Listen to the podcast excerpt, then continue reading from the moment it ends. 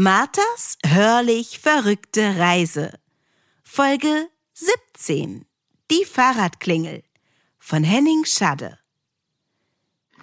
Ihr glaubt nicht, was ich soeben von den Zweien erfahren habe. Halt es in Marthas Kopfblechern nach, und von ganz weit her vernimmt sie urplötzlich das anschwellende, hochtönende Gebimmel einer Fahrradklingel zwischen ihren Ohren.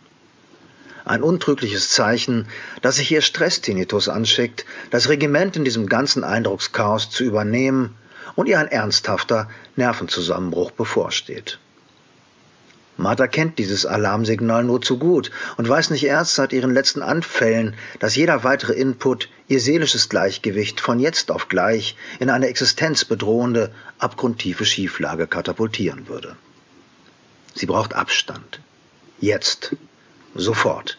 Mit letzter Anstrengung schleudert sie Matzlum ein halblautes, zittriges Stopp, Stopp, ich kann nicht mehr entgegen.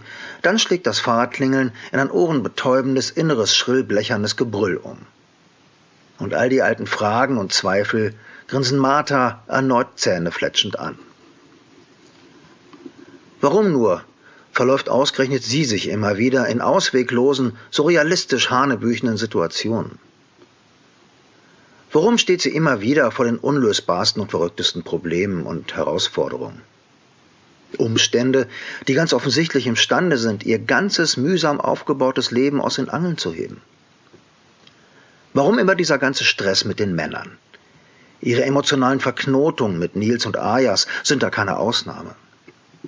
Fragen über Fragen und erneut keine Antworten. Pure Verzweiflung schießt Martha heiß ins Mark. Sie hätten ganz gewiss in den letzten Wochen nicht die Psylos antesten sollen, die Nils und Ayas von einer ihrer Entrümpelungstouren mitbrachten, nachdem sie einen alten Hippie-Bauwagen vor den Toren der Stadt aufgelöst hatten. Und in einer kleinen exotischen Holzdose einen nicht unerheblichen Restvorrat an Magic Mushrooms entdeckten. Seitdem liefen ihre Wahrnehmung und die allgemeine Entwicklung deutlich aus dem Ruder und nahmen immer wahnwitzigere, gänzlich irre Züge an. Eine selbst zusammengestöpselte, weltverändernde Schrottmaschine äh, will heißen ein Empathinator namens Engelsgesang. Zeit- und Raumsprengende Erkenntnisverschiebung und Einblicke. Körperschrumpfung und neuerliche Ausdehnung. Ominöse, geheimnisvolle Auftraggeber und Strippenzieher.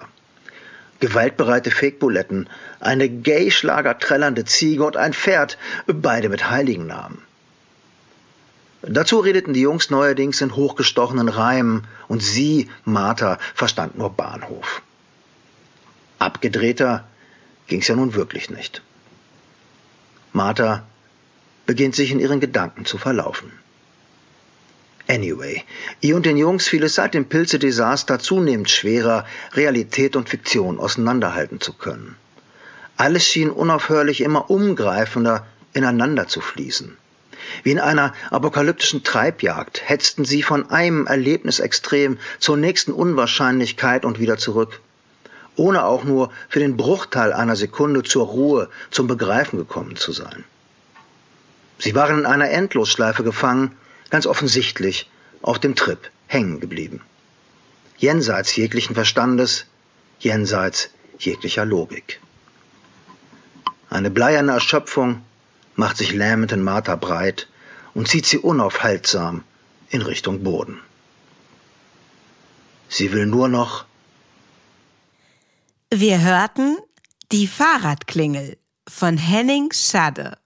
Uiuiui, Marthas hörlich verrückte Reise wird immer wilder.